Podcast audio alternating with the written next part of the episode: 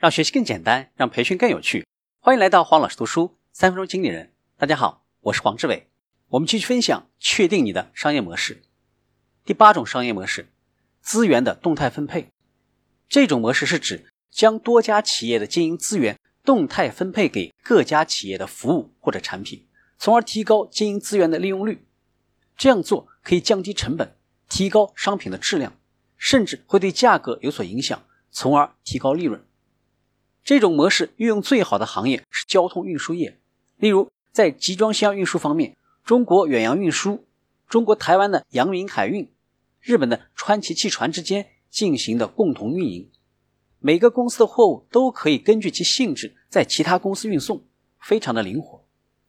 除了交通运输业，银行的自动取款机也可以相互使用，这样不仅方便了顾客，银行也可以收取跨行费用，获得利益。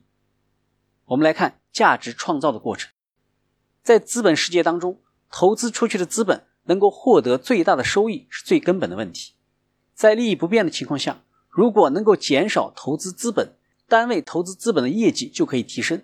在资源动态分配模式下，经营资源所有权不变，企业之间共享资源，这样可以提高资源的利用率。生产同一件商品所用到的资源，比一家公司自己生产用到的要少。节约了投资资本。由于产品生产更加的灵活，订货到交货的时间缩短，服务质量也得到了提升。资源的动态分配是一种企业间的联盟合作模式。先采取这种模式的企业可以挑选优秀的合作伙伴，抢占先机。